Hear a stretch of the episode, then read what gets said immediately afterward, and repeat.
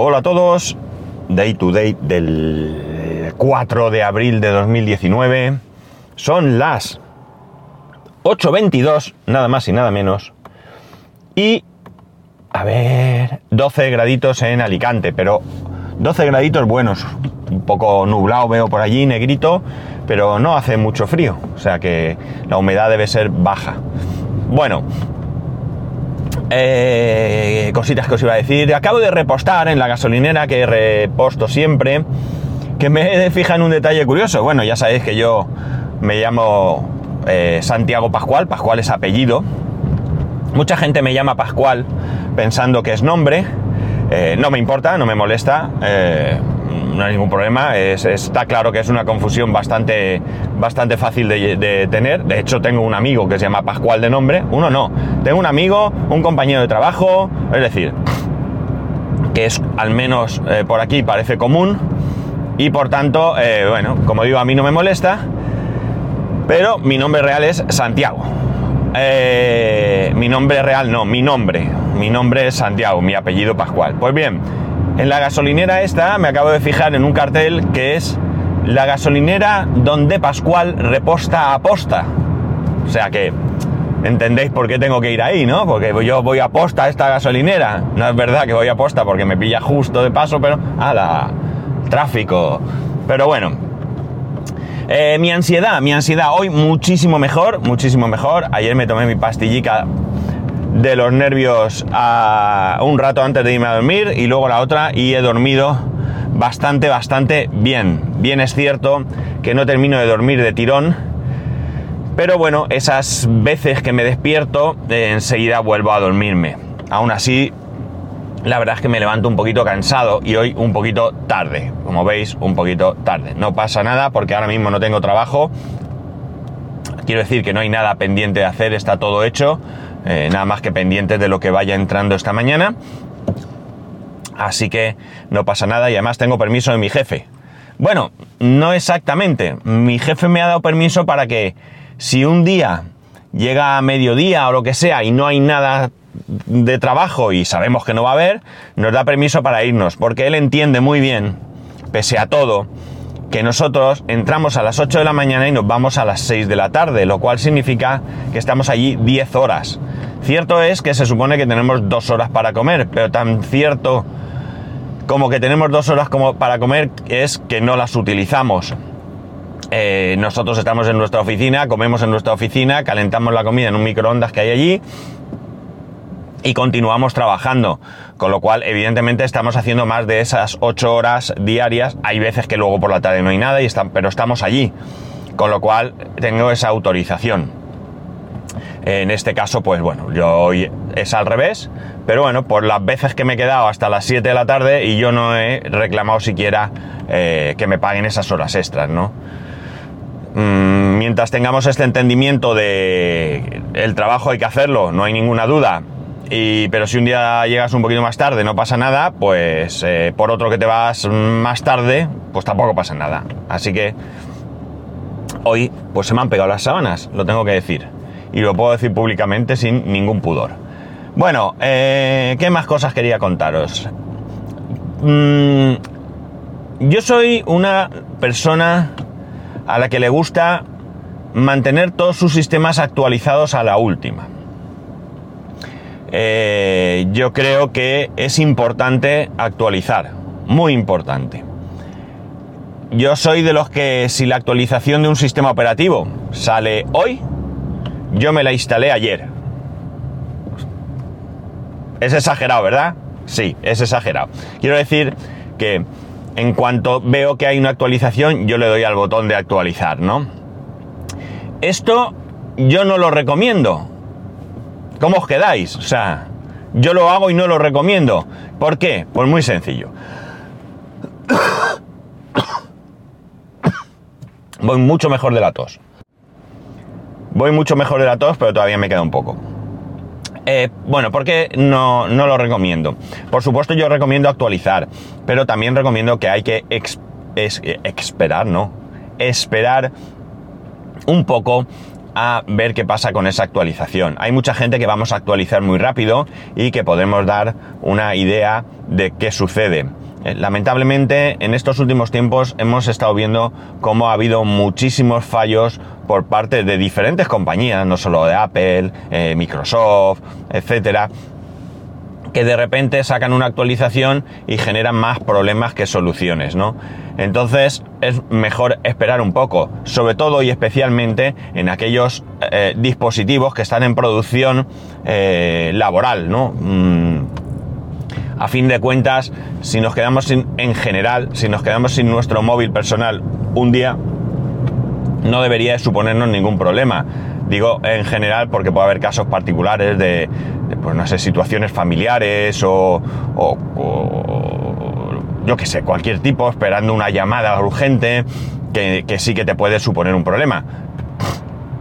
Pero por lo general, si nos quedamos sin teléfono, pues ya digo, no pasa nada. En mi caso concreto, bueno, pues eh, no pasaría nada.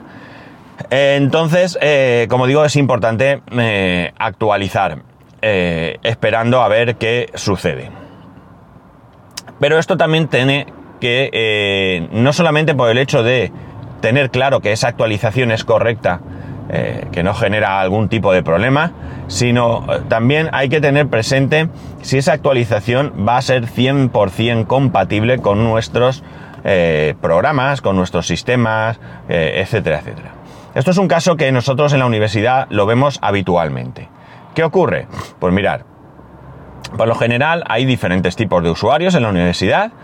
Están los usuarios, pues vamos a llamar administrativos, ¿no? Son aquellos que eh, con la última versión de Windows, con la última versión de Office, por lo general pueden trabajar sin ningún tipo de problema. Pero luego tenemos eh, eh, otro tipo de usuarios que serían aquellos que se dedican, por ejemplo, a la investigación. A nivel personal, estos usuarios probablemente puedan tener también lo último, el último sistema operativo y el último Office y el último de todo. Pero hay diferentes ordenadores, diferentes PCs que están conectados en laboratorios a diferentes equipos que ya, amigos, no es tan fácil realizar esa actualización. ¿Por qué? Pues por ejemplo, un, ejemplo. Es un equipo muy antiguo, Tener presente que cualquier equipo de un laboratorio cuesta mucho dinero y no se renuevan con la misma facilidad que se renueva un PC. Entonces, imaginaros un microscopio. Hay microscopios que valen muchísimo dinero y no solo el microscopio, sino que hay software por el que les cobran muchísimo dinero. Os aseguro que cantidades bastante elevadas, ¿no? Eh, uy.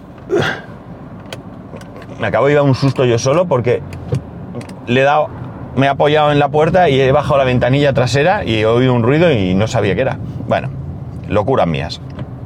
Vale, ¿qué ocurre entonces? Estos equipos, eh, eh, como digo, son antiguos. Eh, la mayoría de ellos se encuentran con sistemas operativos antiguos. nos hemos encontrado equipos con Windows XP, equipos con Windows NT, cuyos, cuyo software que están utilizando no, no funciona en sistemas operativos superiores, en Windows superiores, no, van con Windows 7, por ejemplo. Esto genera bastantes, bastantes problemas, ¿de acuerdo? En primer lugar, imaginar eh, los equipos, eh, los ordenadores que utilizan, eh, son ordenadores, tienen que ser por narices, madre mía, qué cola hay, por Dios, yo no llego hoy ni, ni a mediodía. los ordenadores que utilizan son ordenadores muy antiguos, de los que ya no hay repuestos, y existe un grave problema con la sustitución de estos equipos. Yo me he encontrado equipos que eh, vienen con Windows 10 y es imposible utilizar Windows 7 porque hay falta de drivers para algunos de los eh, de los componentes del mismo. Sin ir más lejos, no hace mucho encontré uno que ni, la tarjeta de red, ni la tarjeta gráfica, no había posibilidad. Eh, perdí muchísimas horas con eso intentando buscar drivers de cualquier sitio, opciones, eh, maneras de hacer las cosas y no hubo manera humana de instalar Windows 7 en esos equipos. En esos equipos se quería instalar Windows 7 por una cuestión de unos aparatos que había que conectar, creo que lo llegué a contar aquí, Eh, pero luego resultó que por mucho que el fabricante decía que esos aparatos no iban con Windows 10, yo tiré por la calle en medio, instalé Windows 10 y sí funcionó. Pero esto no siempre, no siempre sucede.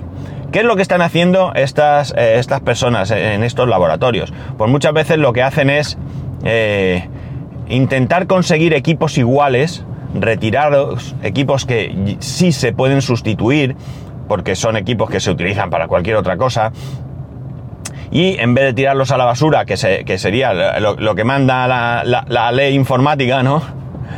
pues lo que hacen es reservarlos. ¿Por qué? Porque esos equipos están funcionando y de ahí se podrían sacar piezas o incluso sustituirlos enteros para poner esos sistemas eh, operativos antiguos, ¿no? Ese Windows XP, ese Windows NT o lo que sea. El problema, claro, el problema es económico, no le den muchas vueltas, ¿no? Uno compra un microscopio, es cierto que ese microscopio puede tener 20 años, eh, probablemente en 20 años los microscopios hayan avanzado bastantes cosas, tengan diferentes cuestiones, el software eh, también sea eh, mejor, ¿no? Pero ¿qué ocurre? Que, como digo, la inversión es muy alta y los centros de investigación no tienen tanto dinero, lamentablemente ya sabéis que aquí no es un sitio donde eh, la inversión en investigación sea grande, entonces eh, tienen que aprovechar estos dispositivos hasta el último segundo, especialmente si para su trabajo les son suficientes, ¿no? Entiendo que llegado un punto en el que estuviesen realizando una investigación que hubiese algún aparato que se quedase corto, pues tendrían que ver la manera de sustituirlo. Pero si ese microscopio que están utilizando es 100% usable para su trabajo, no tiene ningún sentido cambiarlo. Las cosas como son. Por cierto, ayer vi uno de estos equipos con Windows XP y me llamó la atención porque es la primera vez que antes de tocar el ordenador me exigieron que me pusiera guantes no era por no, infectar el ordenador, sino al contrario, parece ser que, no sé si era de genética o, no sé, algo así, me dijeron de ADN, no, recuerdo muy bien, pero parece ser que utilizan algún tipo de producto que no es conveniente tocarlo con las manos, no me dio mucha explicación y yo no la pedí. Y eh, bueno, pues te piden que te pongas guantes para evitar ese contacto, ¿no? También me dijeron, tampoco es que pase nada, pero mejor no tocarlo. Y yo como persona obediente que soy y que estoy en un laboratorio y que están haciendo ahí cosas, yo paso de tocar nada, no me convierta luego, qué sé yo, en la masa, oh, la cosa, oh, pues no. Eh, esto al mismo tiempo genera un problema, otro problema más grave, que es un problema de seguridad. Sí, de seguridad. ¿Y por qué genera un problema de seguridad? Muy sencillo. Windows XP es un sistema operativo que está ya eh, abandonado totalmente por parte de Microsoft. Totalmente abandonado. Eso significa que ya no hay parches, que ya no hay actualizaciones de seguridad, etcétera, etcétera. ¿Qué ocurre? que tenemos un gran eh, departamento de informática en la universidad que se encarga de que todo funcione y de que todo sea lo más seguro posible y etcétera, etcétera. Y de repente nos encontramos con un equipo allí que eh, tiene XP, que tiene sus agujericos de seguridad y que está conectado a la red. Con lo cual, una de las cosas, una de las eh, decisiones que se tomaron en su momento es que no puede haber en la red ningún equipo conectado con Windows XP. Mínimo Windows 7. Y esto de momento, porque entiendo que en cuanto se acabe el soporte para Windows 7, eh, se acabará el soporte para Windows eh, se acabará la posibilidad de conectar estos equipos a la red. Y vosotros diréis, ya, ¿y esta gente qué hace? Ah, es su problema. Es su problema, es decir, algo tendrán que hacer. O no utilizan esos equipos conectados a la red, que probablemente no lo necesiten, que probablemente no lo necesiten, porque si es un es un aparato, un ordenador conectado a un a un microscopio lo que necesitan es que funcione aquello, luego entiendo que los datos los podrán sacar a través de un pendrive o... Increíble. Y diréis, ¿y por qué te paras? Mirad, voy por la autopista. Voy por la autopista. Estoy pasando por una zona donde hay tres, cuatro naves industriales al lado de la carretera, en la, la autopista está un poquito más alta. Alguna casa veo también así por ahí. Pero es que acabo de ver paseando un señor en bata. Iba en bata por ahí. En fin, bueno. Cada uno sale a la calle lo más cómodo que pueda. En chándal, pero en bata. Bueno.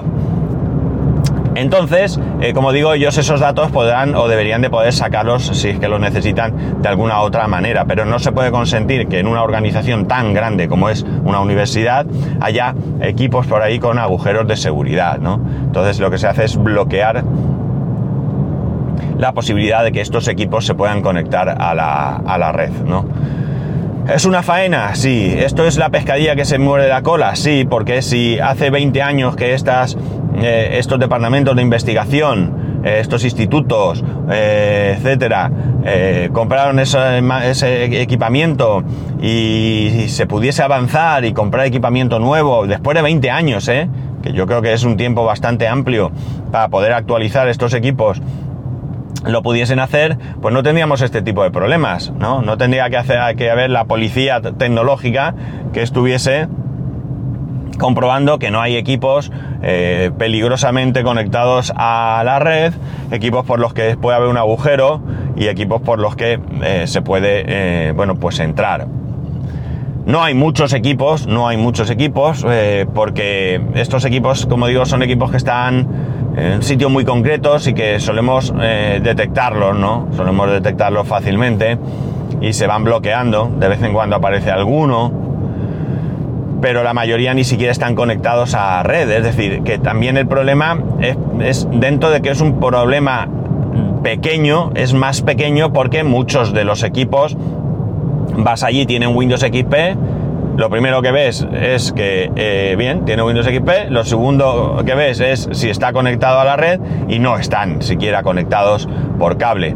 Aún así, tomamos nota para eh, que se realice el bloqueo oportuno por si en algún momento les da por... No es tan sencillo como cojo un cable y lo conecto a una roseta, pero bueno, por si acaso, ¿no? Pero es un problema muy pequeñito, muy pequeñito, pero que como veis afecta bastante a a la seguridad, ¿no? Afecta bastante a la seguridad. Eh, lo ideal, lo ideal sería que eh, se destinase más dinero a la investigación, ¿no? Que se pudiesen ampliar los equipos, porque muchas veces eh, a lo mejor ni siquiera el microscopio es necesario. Hablo del microscopio porque tengo varios casos concretos de microscopios, ¿no? a lo mejor ni siquiera el microscopio es necesario actualizarlo, es un microscopio que funciona bien, es un microscopio que funciona que cubre las necesidades, yo no entiendo microscopios, ¿eh? que a lo mejor diga alguna tontería, pero que cubre las necesidades de ese departamento de investigación. Mm, ¿Qué ocurre? Que nosotros fuimos a ver uno que tenía Windows NT, como os he dicho, eh, había que conectarle a ese equipo una impresora por puerto paralelo, que eso ya es difícil de encontrar, alguna ahí arrinconada por ahí por la universidad y se puede solucionar. Algunas de las impresoras que se conectaban eh, ya no tenían ya, fijaos, no tenían drivers para NT. Eh, eh, o si conectaba. No, esto no era un microscopio, era un aparato de medición, de algún tipo de medición. Si ponías la impresora, porque hubo una impresora que se rompió, no tenía reparación y se puso otra. Eh, si conectaba la impresora, resulta que las mediciones ya no las hacía bien, había que desconectar la impresora. ¿Cuál era el problema? Pues el problema es que en ese momento actualizar el sistema era comprar un nuevo ordenador. Hasta aquí no hay mucho problema. Hay ordenadores que sirven para esto que por 300 euros los tienes, ¿no? El problema es que el programa ya les había costado en su momento la friolera de 10.000 euros. Y en este momento el departamento, son departamentos muchas veces, institutos de investigación, como digo eso, pues no disponían de esos 10.000 o lo que costase ahora euros para eh, adquirir ese programa, ¿no? O sea, o a lo mejor sí que lo tenían, pero quitarse esos 10.000 euros les suponía mm, mermar mucho eh, el presupuesto para ese proyecto de investigación en el que estaban metidos, ¿no? Esto es así de triste y es así de duro, pero es que es así como funciona en este país. Esto no es un problema de la universidad en la que yo estoy, ni muchísimo menos. Esto es un problema de eh, cómo funcionan las cosas aquí en España. Nos echamos las manos a la cabeza cuando leemos que hay ciertos investigadores que se van fuera de España a investigar. Pero claro, eh, si les dan medios que es lo que necesitan, es decir, le dan herramientas, herramientas necesarias para poder trabajar, para poder trabajar bien. O sea, cuando aquí en España sale alguien diciendo que ha descubierto la cura contra no sé qué, desde luego... Helicóptero. Desde luego es para, para, para, vamos, quitarse... Ostras, qué chulo. Estoy viendo pasar un helicóptero militar de esos... ¿Cómo se llamaban esos? Ay, no sé, uno de esos chulos chulos que van armados hasta los dientes. Madre mía. Bueno, la cosa es que... Eh, eh, si tú eh, tienes esos medios, pues eh, mm, enhorabuena por la investigación, pero si encima no los tienes, es desde luego para ponerse de rodillas y hacer alabanzas a esa gente que es capaz de investigar con, escasos medios. Eh, ¿Qué es esto? ¿Qué es esto que he hecho hoy? ¿Qué, de, qué, ¿De qué os he hablado? ¿no? ¿Qué, ¿Qué, resumen quiero hacer? ¿Qué conclusión? ¿Qué se puede sacar de todo lo que he dicho? Porque esto es todo un pupurri. Pues es muy sencillo. Que hay que actualizar, que siempre que se pueda hay que actualizar, eh, que solventa muchos problemas, pero que antes hay que asegurarse que todo lo que tenemos va a funcionar con esas actualizaciones y que lamentablemente el presupuesto para investigación en este nuestro país, en este mi país, porque sé que me escucháis de otros países y a lo mejor tenéis más suerte, pues lamentablemente es bastante, bastante escaso. Es triste porque yo soy de las personas que piensan que si hay una sola persona, una, que tiene una enfermedad de las que llaman raras, hay que invertir para tratar de curarle. Una sola. ¿eh? No es necesario que haya 3 millones de personas con una enfermedad para, eh, para buscar una solución. Comprendo, entiendo que cuando eh, laboratorios o, o, qué sé yo, centros de investigación privados eh, investigan algo, eh, eh, esperan sacar un rendimiento y no lo hacen, no lo hacen con enfermedades, por ejemplo, que no tienen una, una difusión o una extensión grande y que por tanto no van a reportarles un beneficio. Lo entiendo. Lo entiendo, pero este es el caso en el que yo, como ciudadano que paga sus impuestos religiosamente, pues eh, no me importaría que parte, que una parte importante de esos impuestos vayan para realizar esas otras investigaciones que no son rentables y que por tanto yo no busco como ciudadano que mi gobierno, que mi país tenga una rentabilidad más allá que el hecho de salvar personas, que me parece ya un hecho bastante, bastante, bastante rentable, ¿no? Así que esta es la conclusión que hoy quería sacar que, eh, que hay que invertir y que yo exijo a los políticos, me da igual de qué color sean, me da igual que en las próximas elecciones salgan unos u otros, me da igual que salgan los que yo vote o no vote, me da exactamente igual, porque sí que tengo claro que habrá cosas que me gustarán de las que hagan, ya sean de los que yo vote o no, eh, cuidado. Habrá cosas que me gustarán y habrá cosas que rechazaré, que no estaré de acuerdo, pero ya adelanto y lo hago públicamente que cualquier inversión que se haga en educación, en investigación, para mí eh, es un dinero muy, pero que muy, muy bien invertido. Así que eh, aunque sé que les importa muy poco, que tengan claro que para estas cosas, ya de antemano, salga quien salga, tiene mi autorización y mi, aprobación. Y nada más, aquí lo dejo, espero que tengáis un muy buen mm, jueves, eso es que mañana nos escuchamos, que podéis escribirme a arroba spascual, que tenéis los métodos de contacto en spascual.es barra contacto. Eh, y que nada más, que ya está. Que a ver si llego, que esto del tráfico es un asco. Y a ver si inventan un coche voladores. Vale, adiós.